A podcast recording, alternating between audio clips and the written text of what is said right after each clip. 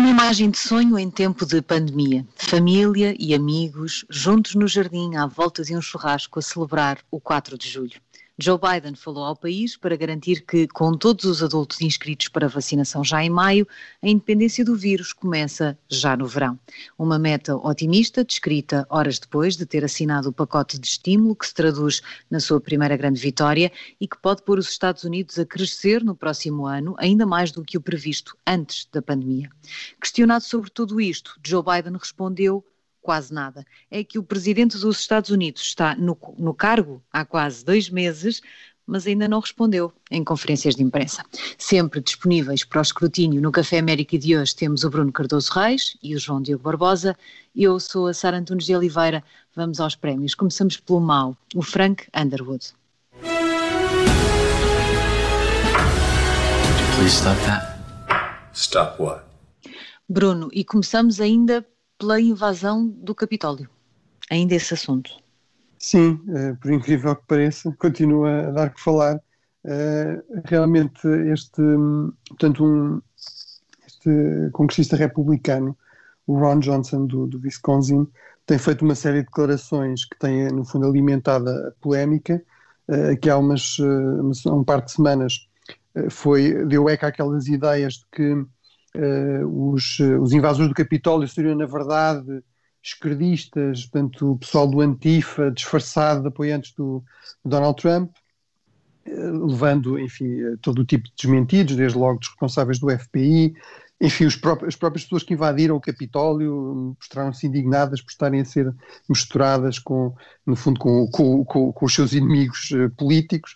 Uh, e, e, mas, portanto, agora ele decidiu corrigir a mão, uh, no fundo, lançando mais uma vez gasolina para o, para o fogo, que foi com, com, esta, com estas declarações lamentáveis de que, bem, na verdade, ele estava enganado e, e, de facto, não teve receio da invasão, uh, porque uh, a invasão foi feita por pessoas bastante respeitáveis, que respeitam a lei, respeitam a, polícia, portanto, declarações completamente lamentáveis, e, e ainda acrescentou, já, outra coisa seria se, fosse, se a invasão fosse por, por uh, apoiantes do, do, do, Black Lives Matter, é? E, portanto, eu acho que isto merece realmente o Underwood, porque é, é, é são declarações que realmente alimentam o que há de, de mais perigoso mais polarizador, mais incendiário na política americana atualmente.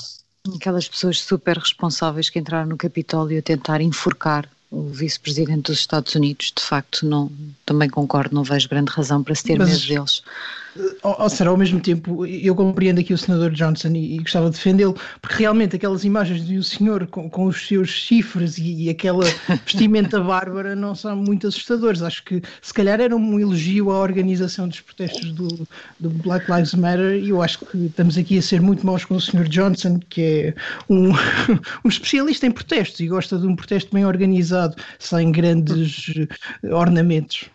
É, se não fosse tão infeliz a tirada, de facto, era matéria de conversa de comédia. João, tu também tens aqui um Underwood esta semana. Tenho, e este é, é, bem sério porque é uma mancha numa semana de outro modo bastante positiva para o, para o presidente Biden, porque os Estados Unidos estão a sofrer uma, uma pressão enorme nas suas fronteiras. Um, os especialistas no terreno dizem que isso se deve precisamente à troca uh, de administrações. Uh, Criou-se um mito, alegadamente, de que agora os Estados Unidos abririam portas e que toda a gente poderia entrar, e isso levou a grande pressão na fronteira a sul. Ora, isso não é verdade.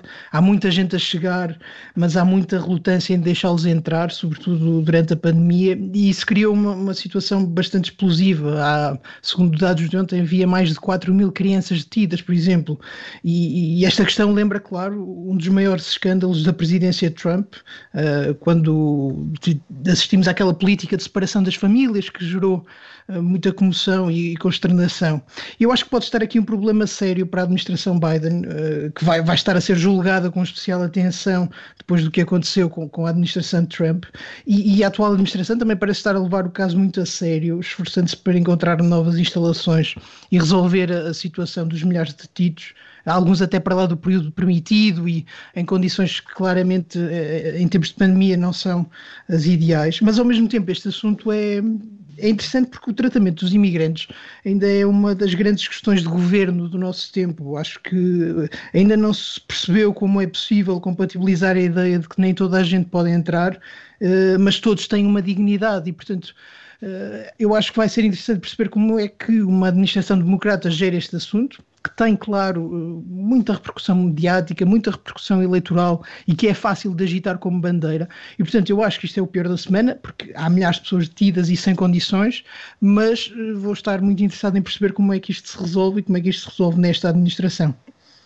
E isso é capaz de ser ainda mais difícil, essa compatibilização ainda mais difícil para uma administração democrata, porque há uma percepção errada, parece-me, uma coisa é a percepção sobre como, qual é a política de imigração de um presidente democrata nos Estados Unidos e, e outra é a realidade, porque se nós olharmos para os números, uh, nós vemos muito mais deportações uh, na, na era Obama, por exemplo, do que com Donald Trump, pelo menos ali num determinado período. Uh, a questão não está na, se a política é de portas abertas ou não. Está mais na forma como é gerida a questão da imigração uh, entre um, um, Donald Trump e um, e um Joe Biden. E, e para isso é, é, é, é difícil contrariar esta ideia ao nível da percepção de eh, entrou Joe Biden, vamos todos para a fronteira porque agora vamos todos entrar, mesmo que isso não seja uma realidade. E por muito que Joe Biden recorra ao governo mexicano, como já fez, e ao presidente mexicano a dizer vamos encontrar aqui formas de tentar aliviar a pressão, eu também não vejo muito bem o que é que o México pode fazer para evitar que as pessoas acorram àquela fronteira sul. Acho Quer dizer, eles no, no tempo do, do Trump eh, tomaram medidas bastante uh, bastante eficazes para, para, para, para ter os imigrantes, embora também haja a ideia de que, no fundo, o que aliás também explica esse dado, que é, que é realmente verdade, houve muito mais deportações durante os mandatos do Obama do que do Presidente Trump, mas também porque entrava muito menos gente, não é? E isso pode ter a ver simplesmente com as pessoas acharem, terem essa ideia, não é? De que ia ser muito mais difícil entrar, fosse ou não fosse, de que se entrassem provavelmente teriam muito mais dificuldades em estabelecer-se ou, ou poderiam uhum. ser rapidamente uh, recambiados para, para a origem. Uh, e, portanto, por um lado, eu acho que é isso, que é, há, aqui, há aqui algo que se calhar não depende muito da, da, das posições do Presidente Biden, que é simplesmente esta impressão que um Presidente Democrata será mais favorável uh, à imigração. Eu acho que o grande problema dos democratas é que há a ideia, uh, mesmo nos Estados Unidos e fora dos Estados Unidos, que os democratas são favoráveis à imigração ilegal, ou pelo menos são muito tolerantes em relação à imigração certo. ilegal.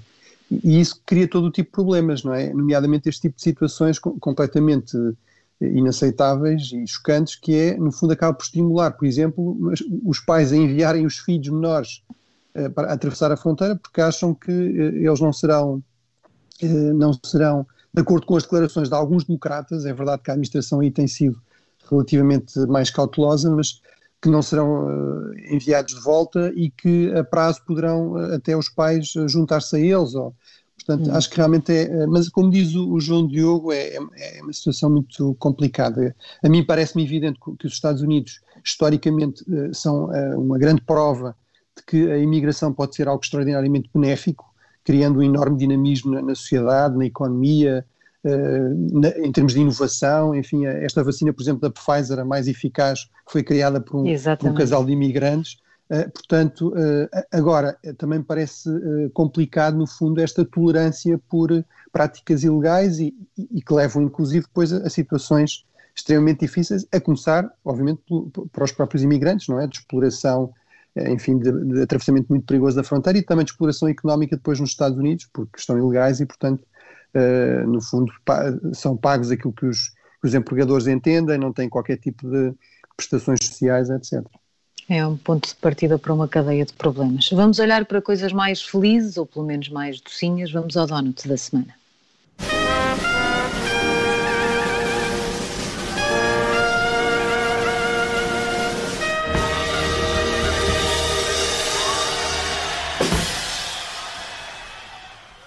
Um donut, Bruno, para o regresso da ciência.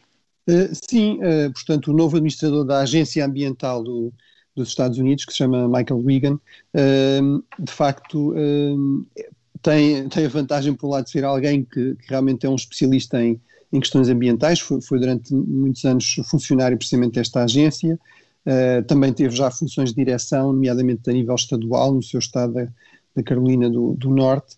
Uh, e, e, e, portanto, aqui eu, eu saudaria duas coisas. Uma é o facto de uh, ele ter sido, de facto, uh, confirmado com uma ampla maioria, com, com, com várias dezenas de. Com, com, com, mais de uma dezena de senadores republicanos a, a, confirmarem o seu nome, inclusive o senador, é verdade que o senador republicano do seu Estado, a dizer que, que realmente é uma pena que o Senado não preste mais atenção ao currículo das pessoas e às suas qualificações e, portanto, claramente, independentemente deste senhor ser democrata, realmente ele é uma pessoa altamente qualificada e depois ele, ele também, do meu ponto de vista, uh, uh, acentuou este, esta questão central que é para haver uma boa gestão dos riscos ambientais, de facto ela tem de estar assente em boa ciência e não simplesmente em, em, em impressões, não é? em acharmos isto ou aquilo. E, portanto, uh, passou exatamente essa mensagem, logo tomou posse, acentuou isso, que a ciência está de volta, e, e, também que os cientistas devem voltar à, à, agência, ou seja, houve aqui uma hemorragia de centenas de pessoas a saírem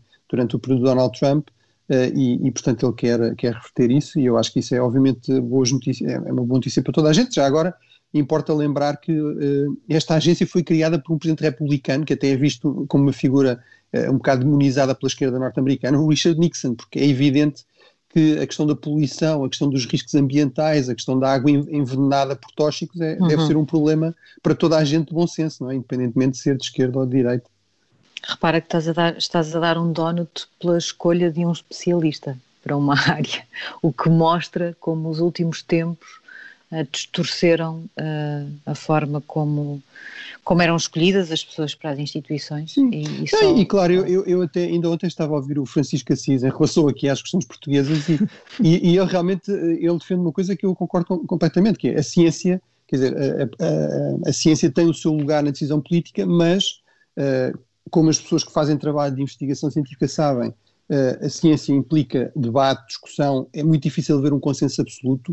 Uh, agora, é possível perceber que há ali um consenso muito amplo e uma boa decisão política deve ter em conta a ciência. Não, não quer dizer que não haja margem para, para escolhas e opções políticas, mesmo com boa ciência. Uh, agora, de facto, o que não faz nenhum sentido é ignorá-la completamente. Isso vai levar certamente a, a más decisões. Não é? Ao mesmo tempo, rapidamente, só pegando aí no tema de escolher especialistas, um elogio, alargando este donut, ao processo de nomeação de, membros da administração Biden, porque tem sido bastante suave, tem, tem corrido tudo bem, tirando talvez o caso de Neera Tandem, e, e, isso tem sido também uma nova, uma nova forma de fazer política em relação aos tempos de Donald Trump, que ajuda a, a tornar o ambiente político menos extremado, menos polarizado, e Joe Biden merece um elogio por isso, por ter conseguido nomeações aparentemente fortes no, no Senado. Sim, uh, quase muito, muito, tranquilo, quase sem ondas nenhumas, uh, o que é de facto um valor positivo. Vamos avançar para os disparates que também os houve nesta semana. Vamos ao Sarah Palin.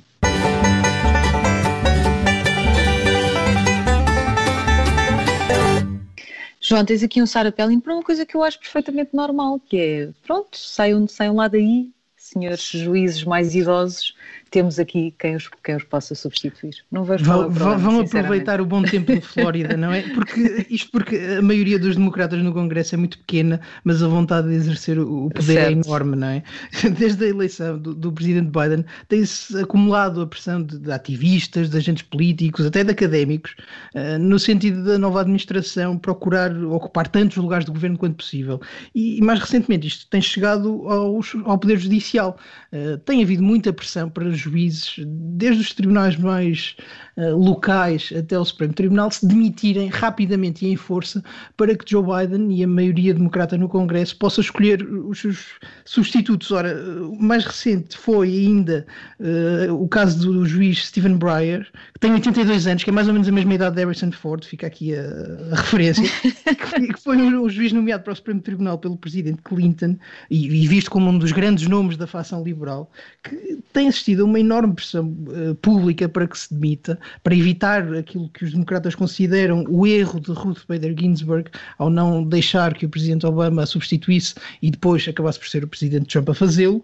E eu acho que isto, para além de ser uma atitude bastante mau gosto para as pessoas, uh, eu acho que a pressão uh, no Poder Judicial é especialmente grave, porque parece-me um desvio ao espírito e à letra da Constituição, parece-me a assunção que já tínhamos assistido no lado republicano, agora no lado democrata, de que o Poder Judicial está subordinado ao poder político, isto é um mau princípio para um Estado de Direito e para uma das melhores ideias da democracia liberal, que é juízes independentes e qualificados.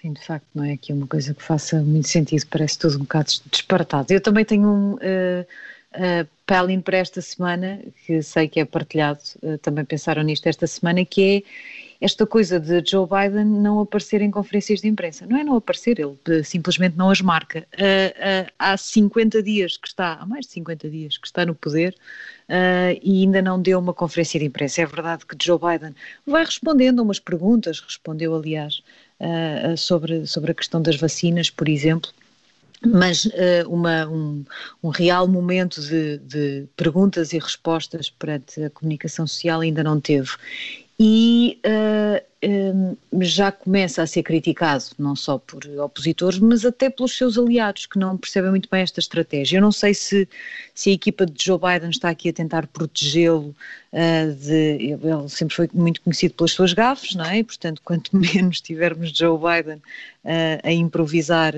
mais, certo será, mais certa será a sua comunicação. É possível que seja uma das razões, mas não é possível ter um presidente dos Estados Unidos tanto tempo sem, sem aparecer numa sala de imprensa a responder uh, a perguntas de jornalistas. Não sei se querem dizer alguma coisa em relação a isso. Eu acho que para já isto ainda não é um mau, mas é já um disparate. Só queria dizer que também é mau uh, Joe Biden nem sequer usar muito o Twitter. Eu, sinto falta de um presidente americano que faz notícias pelos seus tweets.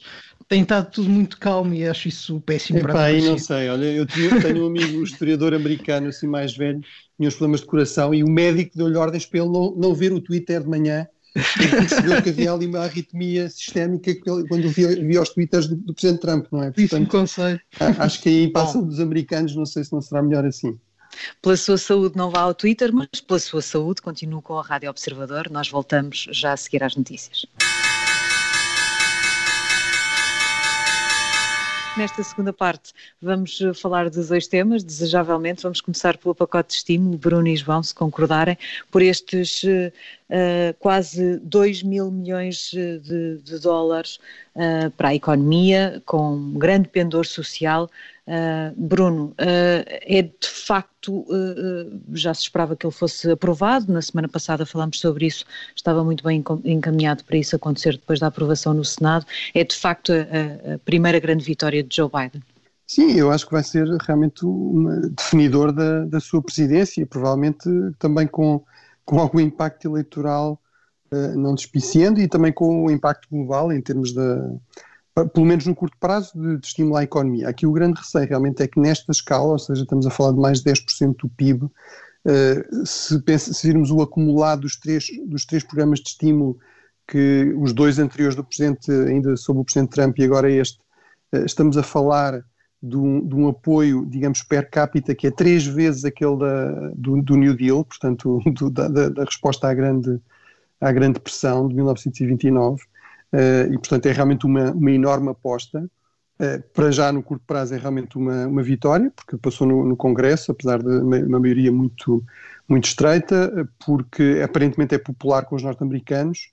Um, eu acho que aqui o que explica muito esta, realmente esta, esta grande aposta é, é, é muito o balanço da, da, da, resposta à grande recessão de 2008, 2009, Uh, portanto, uh, nós temos aqui sobretudo pessoas que têm a experiência, eu diria o trauma uh, da, da, administração Obama, a começar pelo próprio presidente Biden, que na altura era vice-presidente, e realmente eu estava agora a ler as memórias do presidente Obama, e, uma das coisas que ele sublinha muito é esta ideia de que eles erraram na resposta um, à grande recessão, a, a, resposta não foi suficientemente robusta, ou seja, devia ter sido maior o estímulo, Uh, apesar de sabermos que, por exemplo, comparado com a Europa, nessa altura, como aliás agora, uh, o estímulo norte-americano é, muito, é muito maior. Agora é mas, é muito pior, uh, não é? E, e, mas que, mas que tam, e também que eles erraram, portanto, deviam ter, deviam ter feito ainda mais e, e sobretudo, não deviam ter feito dando ajuda diretamente às pessoas e de uma forma visível.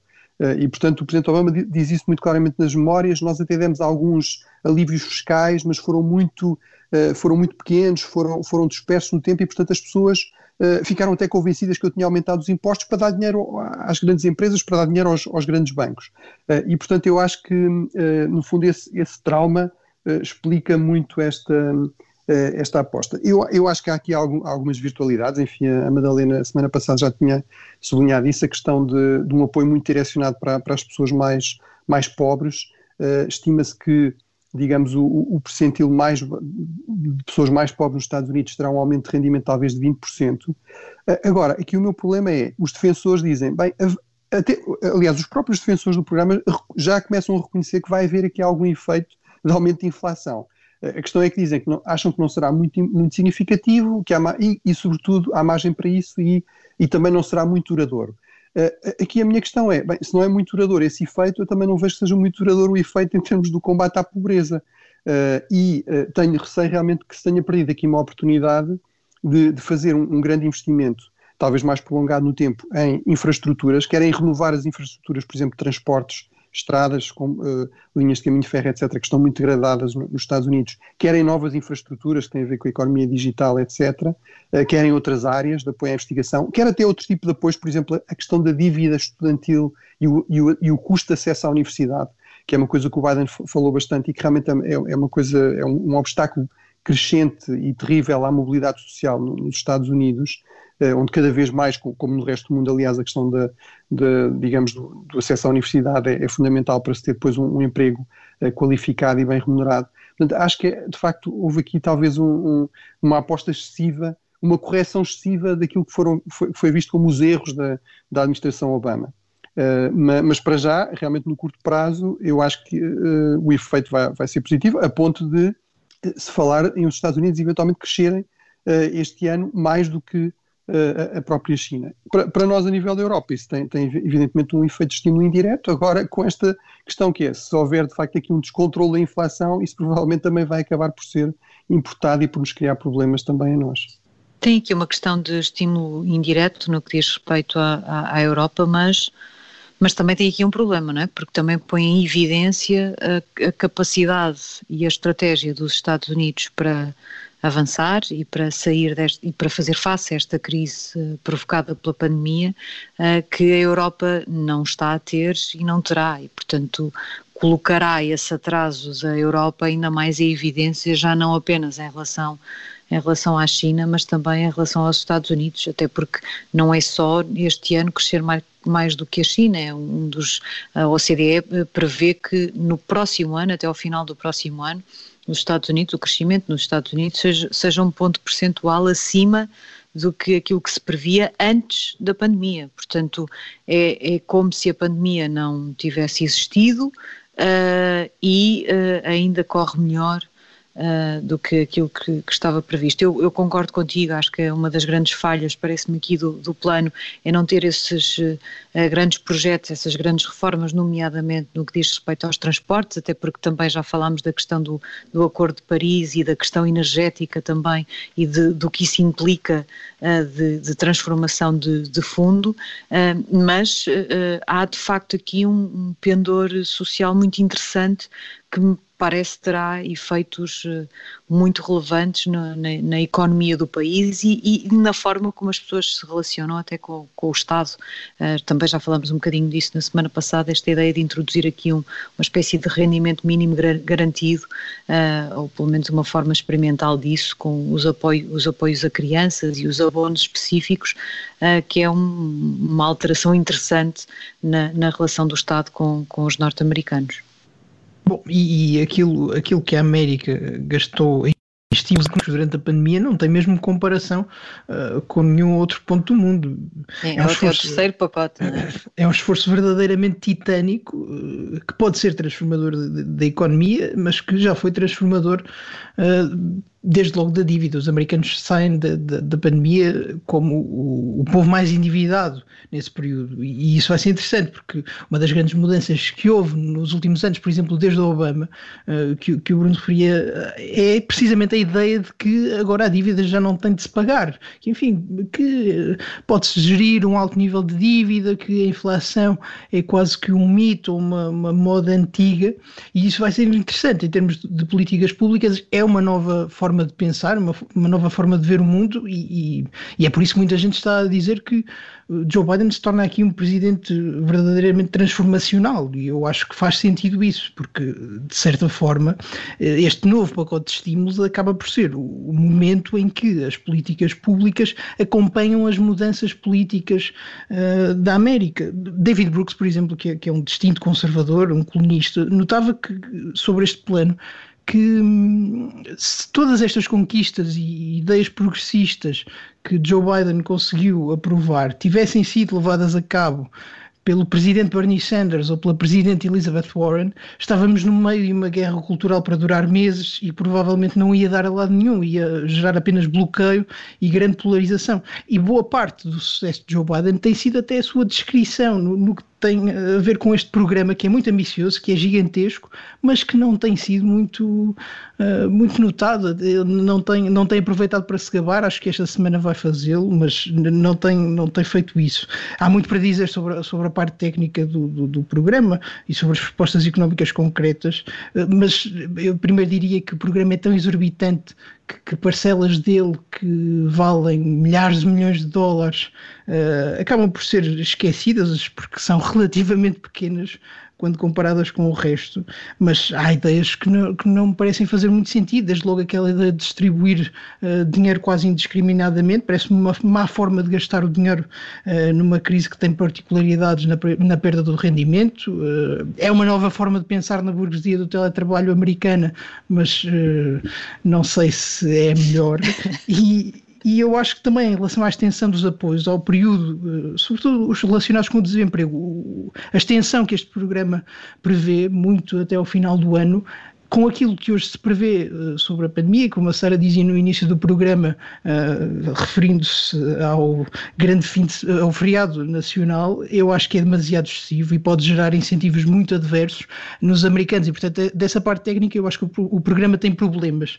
Mas, uh, politicamente, além de dar uma real bazuca e que se espera gerar um boom económico, eu acho que pode ser transformador na questão política porque uh, Joe Biden foi eleito com votos que não são os votos tradicionais dos democratas, aqueles que normalmente identificamos com a esquerda, pessoas mais pobres, pessoas de, de os votos de Joe Biden foram muito urbanos, foram muito de, de classes médias, classes médias altas, e eu acho que isso, uh, este programa vai ajudar uh, os democratas a voltarem a unir-se com a sua base tradicional, vai ser muito importante para as eleições intercalares e, sobretudo, se os republicanos encontraram uma forma de governar e de fazer política sem políticas, os democratas estão cheios de vontade de exercer o poder e têm ideias e têm formas de, de enfrentar o futuro e vai ser muito curioso perceber o que é que esta administração vai fazer na prática. Bruno, tu também vês isso mesmo, uh, disto que dizia o, o, o Diogo, que, que este, o João Diogo, este é um plano que pode aproximar os democratas da sua base, ou desta base que tipicamente e tradicionalmente era eleitora do, do, do Partido Democrata. Bem, eu, eu acho, que, acho que sim, quer dizer, uh, uh, aliás, o programa é bastante popular, até mesmo entre, entre os republicanos, o que, é, o que é difícil hoje em dia em termos de polarização. Uh, portanto, acho que é muito agradável as pessoas receberem dinheiro numa altura em que, em que estão com dificuldades económicas.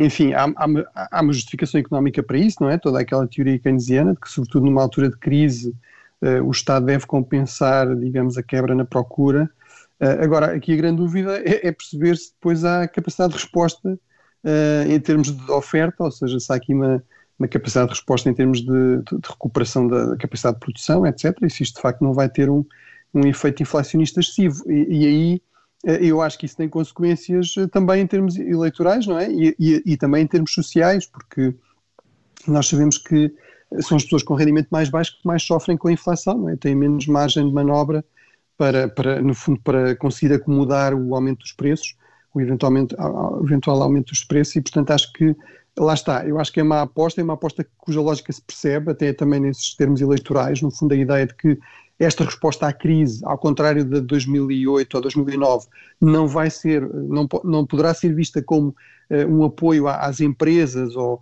no fundo, às, às elites económicas, vai ser vista como um apoio ao, ao povo americano, aos americanos eh, normais, vamos dizer assim, e até aos mais pobres. Uh, portanto, acho que isso, isso, faz sentido também em termos de lógica eleitoral, mas vamos ver se, se resulta, não é? Se é uma aposta vencedora. Tudo isto acontece quando uh, o plano de vacinação vai avançando e com esse objetivo, de que também já falou o João Diogo, de uh, no dia 4 de julho vamos todos estar a celebrar o início da independência do vírus. É certo que Joe Biden tinha chegado a fazer aquela promessa muito pouco ambiciosa de ter 100 milhões de vacinas uh, nos seus 100 dias, agora diz que os Estados Unidos vão chegar aos 100 milhões no, ao dia 60, não é? portanto está quase. Mas uh, na verdade ele conseguiu acelerar de alguma forma, é verdade, como política protecionista ao nível das, das doses de vacinas e das farmacêuticas, mas conseguiu acelerar o, o programa de vacinação. Uh, talvez seja um pouco otimista demais, sobretudo com o que temos visto agora, por exemplo, com uh, a AstraZeneca, talvez seja um bocadinho otimista demais apontar já para 4 de julho, não sei. Sim, uh, não sei se o João Diogo quer, quer começar esta, mas uh, Uh, sim, quer dizer, eu, estava aqui a ver o, este, uh, estes dados do Financial Times que vai atualizando todos os dias, enfim, o número de doses total e o número de doses por, por 100 habitantes, ou seja, no fundo a percentagem uhum. da população que está, que está vacinada. Um, e realmente os Estados Unidos estão com uma performance ótima, sobretudo entre, entre os grandes Estados e entre as grandes, mesmo as grandes potências, não é? Então, uh, portanto, segundo o Financial Times, já, já deram mais de 100 milhões de doses, estão com 32% da população uh, vacinada. Uh, no caso da União Europeia, os números uh, são um bocadinho mais, mais baixos, são 50 milhões de pessoas e 11% da população. Já agora importa lembrar que, por exemplo, a Rússia e a China, que não deixam de fazer a sua diplomacia das vacinas, estão bastante abaixo disto, não é? A Rússia tem 7 milhões de pessoas vacinadas, 5% da população, e a, e a China tem 52 milhões, mas obviamente uma população muitíssimo maior, não é? De 1,4 bilhões e, portanto, tem só 3,8% da população, uh, da, da, população vacinada. E, e, portanto, desse ponto de vista, uh, quer dizer, os Estados Unidos tiveram aqui um, um, ganho importante. Já agora importa lembrar que isso começou ainda com a administração do Presidente Trump, Sim, não é? Claro. Que, que, fez aqui um investimento enorme, muito maior do que. Uh, gastou muito mais dinheiro do que, do que a União Europeia, nem sempre com, com sucesso, porque houve várias vacinas que acabaram, que foram obviamente também subsidiadas com, com centenas de milhões de dólares e que acabaram por não, por não resultar, uh, nomeadamente a, a, da Merck que foi completamente uh, cancelada e uma da Sanofi que está agora a ser refeita para eventualmente em 2022 uh, aparecer, portanto já, já será provavelmente para, para outros países que não, que não os Estados hum. Unidos.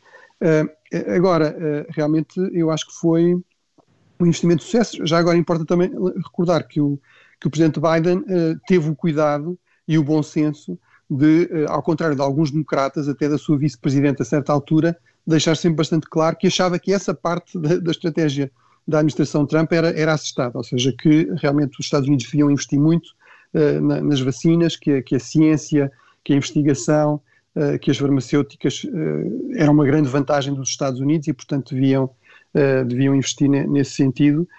Uh, só uma nota de ironia antes de passar ao, a Tissar e ao João Diogo é, já agora convém lembrar que a vacina de maior sucesso, aquela que parece ser mais eficaz, que está a ser, a ser produzida com mais sucesso, a da Pfizer, é na verdade uma vacina europeia em termos de investigação. Certo. Não é?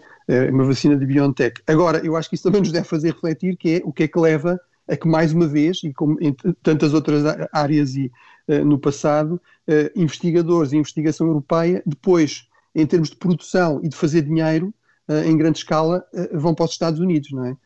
ou vão sobretudo para os Estados Unidos, ou vão mais para os Estados Unidos. E, portanto, acho que aí precisamos de, de refletir um bocadinho, um bocadinho nisso. João Diogo. Aqui não, não há duas maneiras de ver a questão com o que sabemos hoje, é um extraordinário esforço americano, uh, que acho que até se pode medir no, facilmente no indicador mais uh, caseiro para nós é que não há edição do Café Europa uh, em que a vacinação e a pandemia não sejam tema, e aqui no Café América é muito fácil conversarmos sem, sem irmos à pandemia, ou pelo menos de falarmos da pandemia com um grande otimismo que não chega a quarta-feira. E, e, e, atenção que os Estados Unidos têm menos vacinas aprovadas do que, do que a Europa. A Europa, Sim. por exemplo, tem a da Oxford e a AstraZeneca e os Estados Unidos não. Portanto, eles, eles têm até menos vacinas. Tem, aliás, um grande, um grande armazém. Não sei se não sei se tivemos muita sorte com, certo, com isso mas, na Europa. Mas bom, é um facto, é um facto. Tem um grande armazém de doses, de doses da AstraZeneca que nos faziam falta. Uh, mas, e não é só, também está a receber, recebeu, por exemplo, quase 4 milhões de doses da Johnson Johnson, que saídas ali dos Países Baixos, uh, e agora que nós aprovamos também já, já não há doses para nós. Mas enfim, isso leva-nos a toda uma outra conversa que tem mais a ver com a Europa e com a União Europeia do que com os Estados Unidos. Não, amanhã certamente a teremos, mas há uns dias,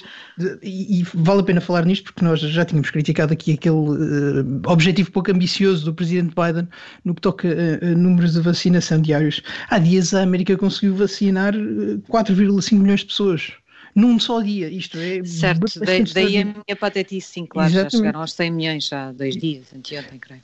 E, e, acho que aqui merece crédito o país pelo esforço que, que teve, e, e, merece crédito, claro, a presidência de Trump como a presidência Biden, porque para, mesmo havendo uma, uma, transição complicada entre esses dois momentos, eh, asseguraram os difíceis equilíbrios entre a investigação, a produção e a distribuição num país que é muito extenso, que tem vários níveis de governo, e a certa altura também aqui no Café Europa, nós, no Café América, aliás, nós discutimos como uh, o facto de ser um Estado federal estava a complicar as coisas e haver vários critérios de vacinação, estava a tornar tudo um bocadinho mais lento, eh, mas a verdade é que com o tempo isso foi resolvido e acho que é um, um grande esforço americano e um grande sucesso.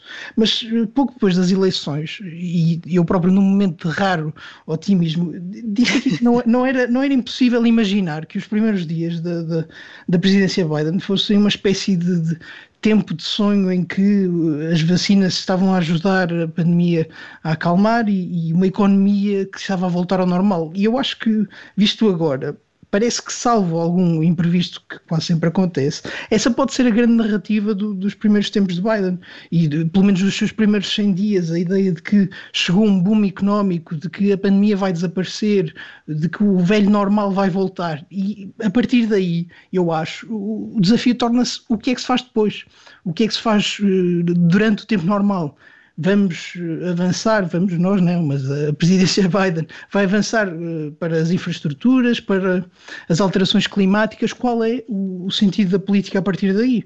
Porque a vacinação é um desafio. São, são parentes, João Diogo, eu acho que realmente é, é muito interessante, porque no fundo temos aqui uma, uma, uma, o Biden quase como uma espécie de Reagan, não é? Portanto, até na idade, mas, uh, e obviamente ainda com mais idade, mas enfim, as coisas aí também, também mudaram um pouco, mas um presidente que no fundo representa esta ideia muito positiva sobre, sobre a América e ele realmente tem essa diferença até em relação aos democratas mais de esquerda, de não ter problemas com, com um certo patriotismo mais tradicional, mas, mas por outro lado uh, haver esta ideia de que será que vai haver um preço a pagar ou será que isto vai transformar, ajudar a, a, no fundo a tirar o veneno da política americana, a reduzir a polarização e a aumentar eventualmente os ganhos eleitorais dos democratas. Só para dizer que, que todo este front-loading tem feito com que Biden se tenha mantido um presidente bastante popular, uh, mas ao mesmo tempo pode gerar expectativas demasiado altas e vamos ver se se aguentam até às próximas eleições intercalares, que vão ser um momento muito difícil para os democratas, porque são sempre para o partido que está no poder.